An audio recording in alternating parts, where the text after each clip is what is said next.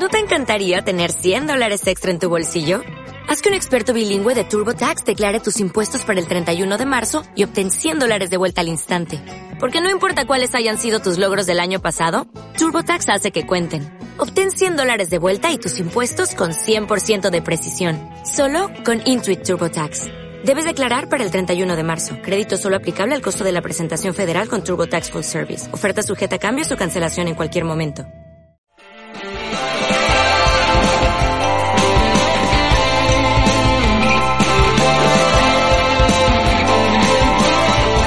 Entrega incondicional. Programa de Dios para la victoria. Por Gary North.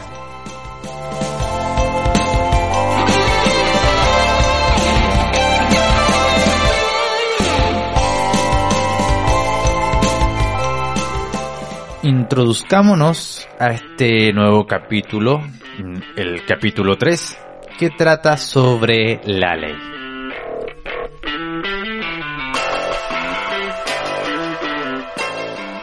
Cuando Dios creó a los animales, los colocó bajo leyes. Ordenó que se reproducieran según su especie, allí en Génesis 1, 24 al 25. Al crear Dios el hombre, lo colocó también bajo la ley. Le dijo a Adán que no comiese del árbol de la ciencia del bien y el mal, en Génesis 2.17. Adán era capaz de comer de la fruta, pero estaba bajo prohibición moral y legal de no hacerlo. La ley de Dios nos da testimonio de su carácter inmutable, porque yo Jehová no cambio. Dios dijo a su pueblo en Malaquías 3:6. Él es fiable. Su carácter es fijo. Todas las demás cosas de la creación cambian, pero Dios no. Su inmutabilidad es el estándar mismo de inmutabilidad. Cristo, refiriéndose al día del juicio final, anunció, el cielo y la tierra pasarán, pero mis palabras no pasarán. Mateo 24, 35. No es posible imaginar una afirmación más clara de su propia divinidad. Él estaba equiparando sus palabras con la inmutabilidad atribuida a Dios. Solo Dios expresa una palabra inmutable. En el Sermón del Monte, Cristo informó a sus oyentes, No penséis que he venido para abrogar la ley o a los profetas, no he venido para abrogar sino para cumplir. Porque de cierto os digo que hasta que pasen el cielo y la tierra, ni una jota ni una tilde pasará de la ley hasta que todo se haya cumplido. Mateo 5, 17 al 18.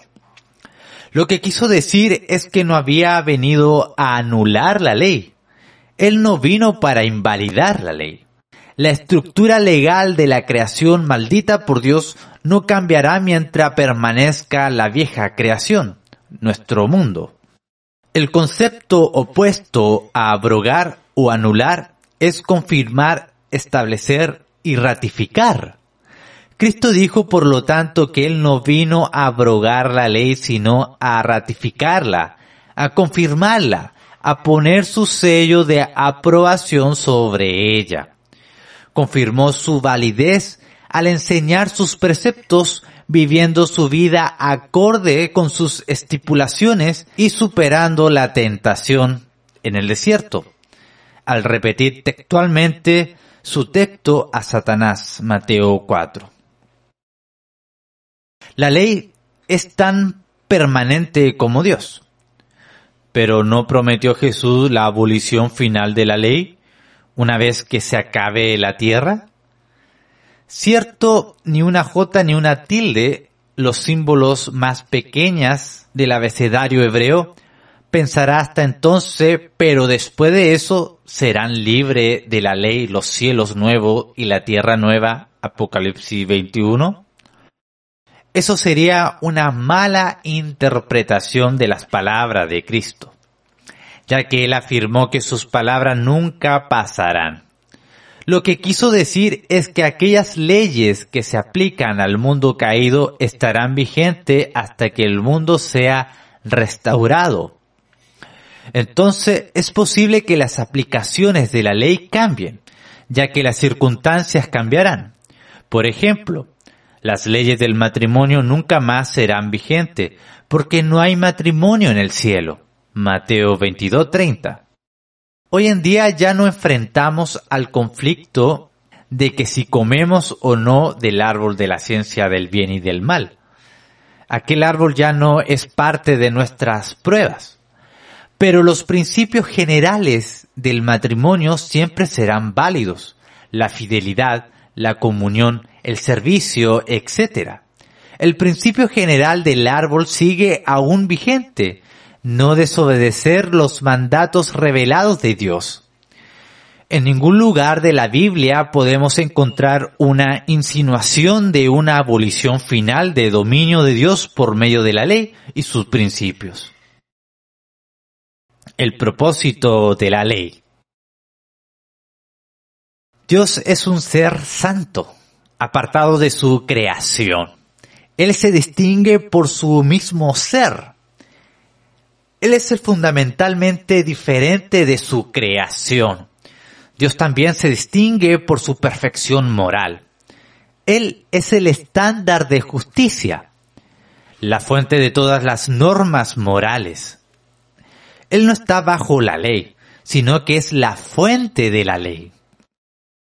No nos corresponde examinar las obras de Dios comparándolas con ciertos estándares supremos independientes. Dios es la fuente de los estándares. La ley es la herramienta del control para el hombre. Control de su propia conducta moral, control de la rebelión ajena y control de la creación misma. Sin los patrones de la naturaleza, nada sería coherente. Como asistente de Dios, al hombre le ha sido dado el dominio sobre la tierra, y su conocimiento de los patrones fijos de la naturaleza son su recurso principal para dirigir y sojuzgar la naturaleza. La ley es el poder. Pero todo poder, si se ha de ejercer legítimamente, debe estar sujeto a la ley moral. Hay muchas cosas terribles que tenemos el poder para hacer, pero que no debemos hacer. Así que el hombre obtiene el dominio mediante la ley, pero está sujeto él también a la ley. La ley de Dios tiene funciones morales y de dominio. Dios ha revelado sus reglas en la Biblia, especialmente los primeros cinco libros del Antiguo Testamento, conocido en conjunto como el Pentateuco. Estas reglas son morales también incluye estándares en cuanto al dominio. Explican al hombre cómo debe tratar a los demás hombres y la naturaleza. La ley revelada de Dios ofrece a los hombres reglas de conducta. Son reglas válidas porque Dios es el autor tanto del hombre como de la naturaleza. Y Él concibió a estas leyes conforme al hombre y a la naturaleza. Se podría decir que la creación entera, inclusive el hombre, está gobernada por principios morales y físicos, y que estos principios expresan de la santidad y el poder de Dios. El hombre puede comprender estos principios morales y de dominio, porque fue creado a la imagen de Dios.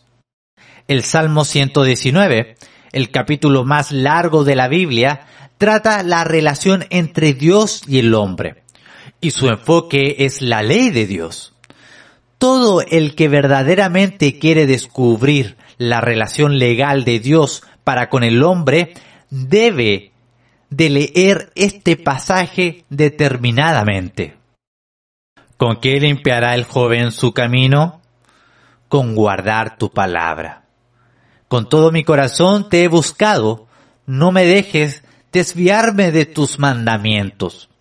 En mi corazón he guardado tus dichos para no pecar contra ti. Bendito tú, oh Jehová, enséñame tus estatutos. Salmo 119, versículo 9 al 12. La vida del hombre está literalmente saturada de la ley. Él vive en un universo de leyes. No puede escapar de la ley y ejerce dominio conforme a la ley. La ley es la herramienta humana de dominio sobre sí mismo y sobre su prójimo y sobre la creación.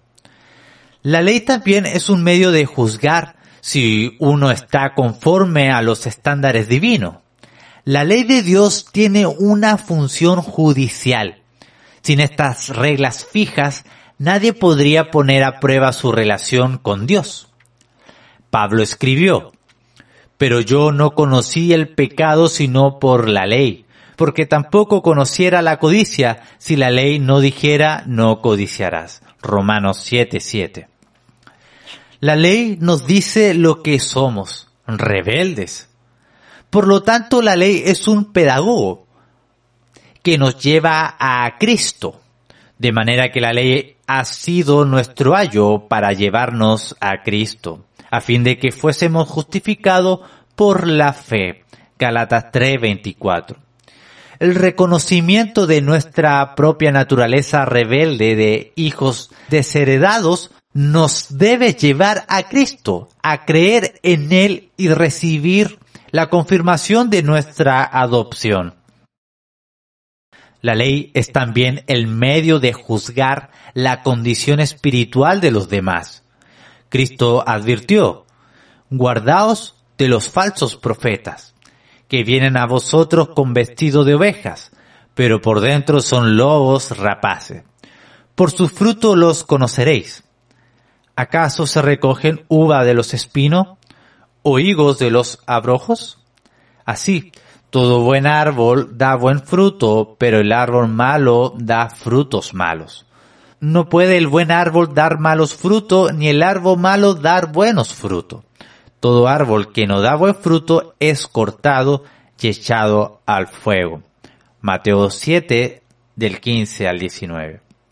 Ahora bien, ¿cómo podríamos distinguir la fruta buena de la mala si no contamos con reglas divinas fijas que nos sirvan como estándar de evaluación?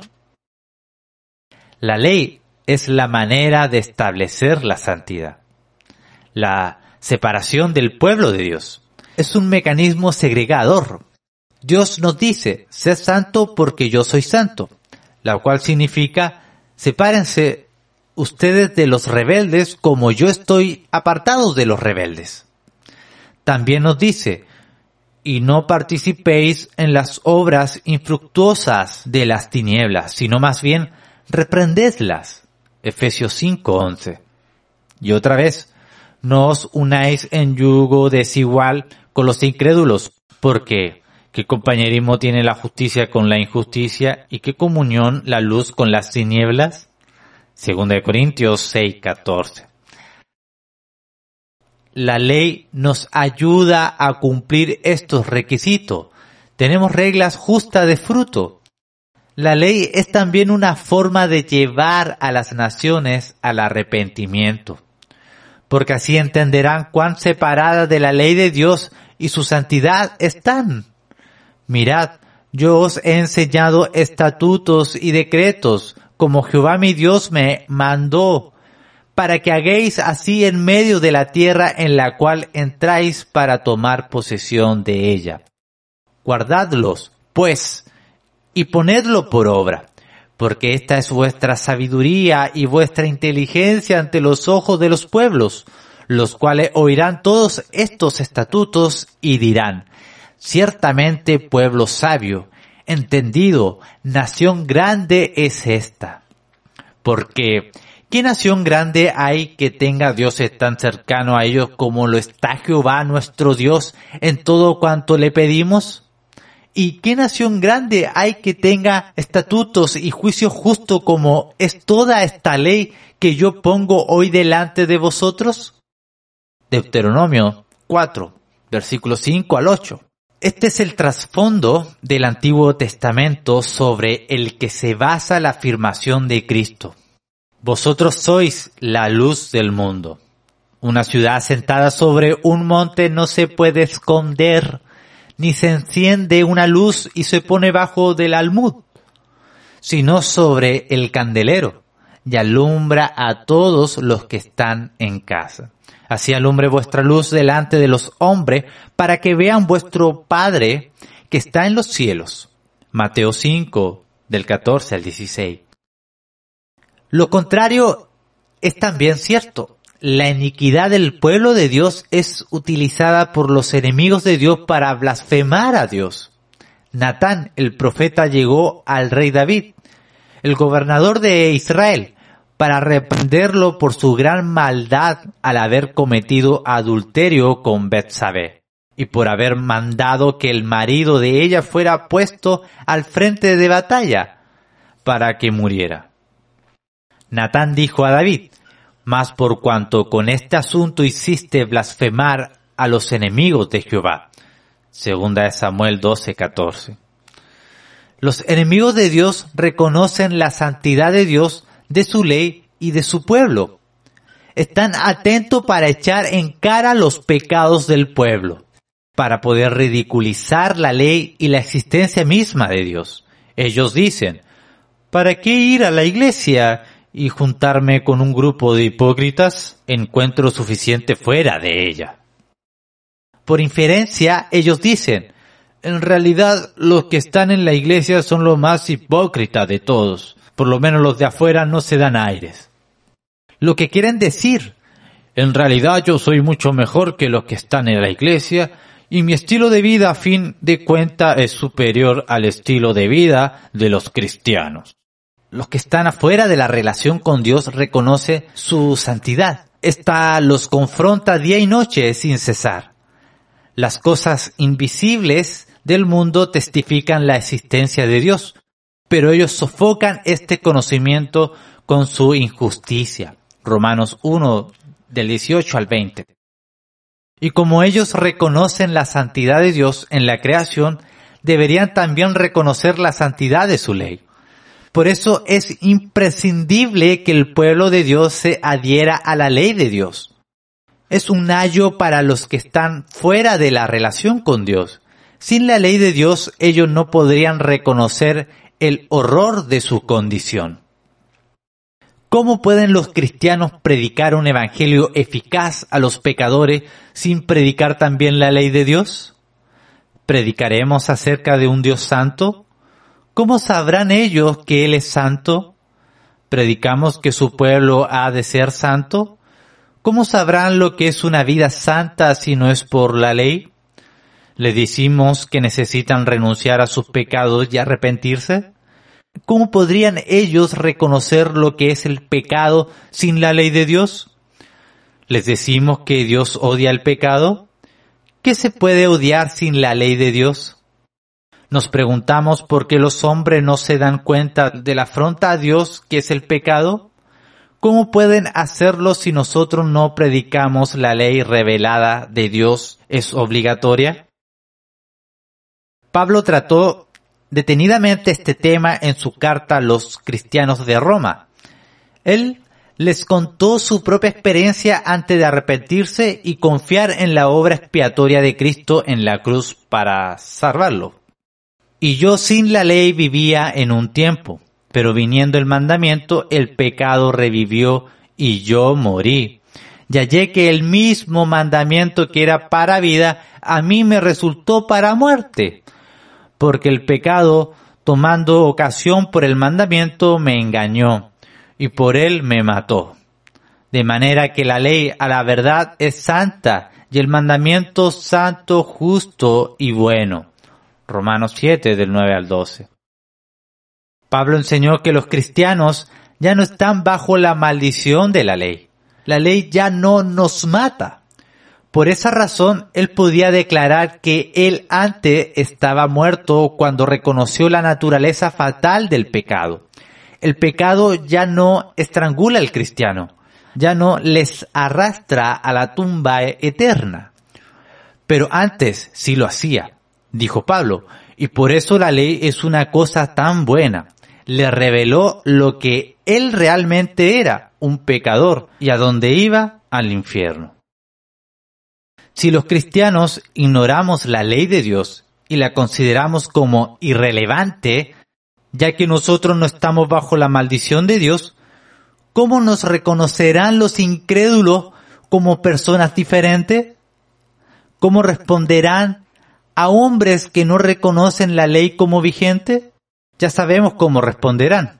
Esos cristianos solo son unos hipócritas. Me dicen que voy rumbo a la destrucción porque no he obedecido al 100% la ley de Dios, pero ellos no prestan atención a la ley cuando supuestamente se han convertido a Cristo. Usan su religión para hacerme sentir culpable y luego mienten, estafan y roban peor que los demás, solo porque dicen que ya están libres de la ley. Hipócritas.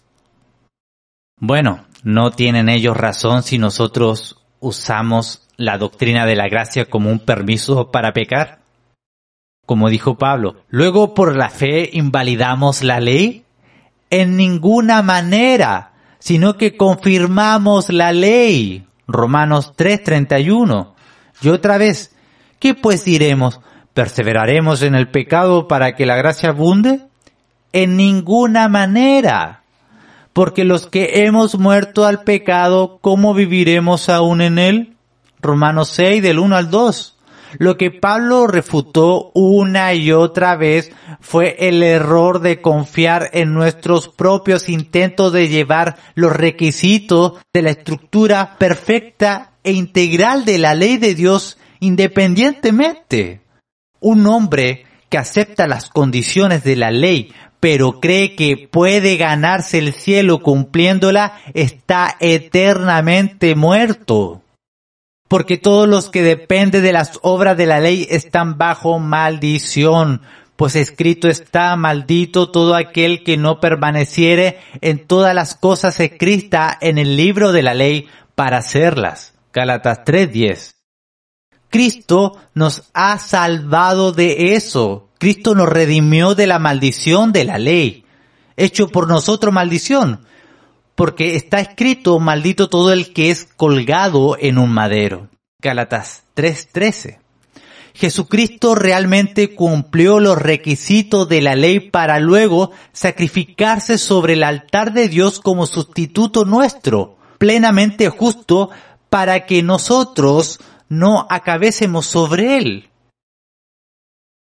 habiendo cumplido la ley, Cristo le quitó a su pueblo la maldición de la ley. Pero como dijo en su sermón del monte, Él no vino para anular la ley, sino para confirmarla. Si Cristo murió para confirmar la validez de la ley, los cristianos nunca debemos decir algo que los impíos puedan interpretar como una oportunidad para escapar de la obediencia requerida de la ley. Nadie se escapa de ese requisito. De lo que los hombres, si es posible escaparse, es del requisito de pagar la propia transgresión.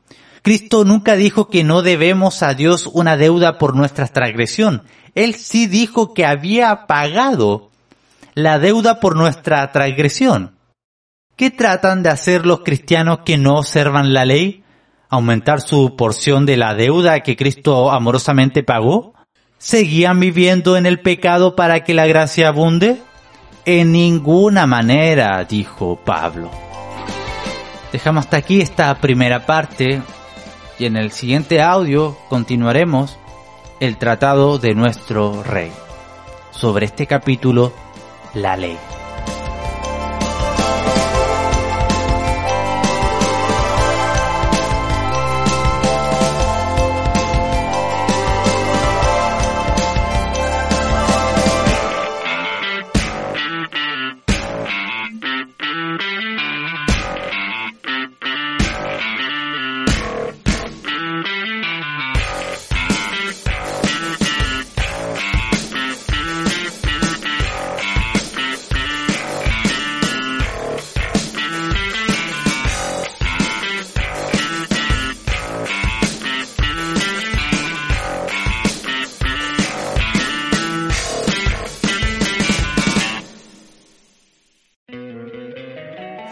Encantaría tener 100 dólares extra en tu bolsillo?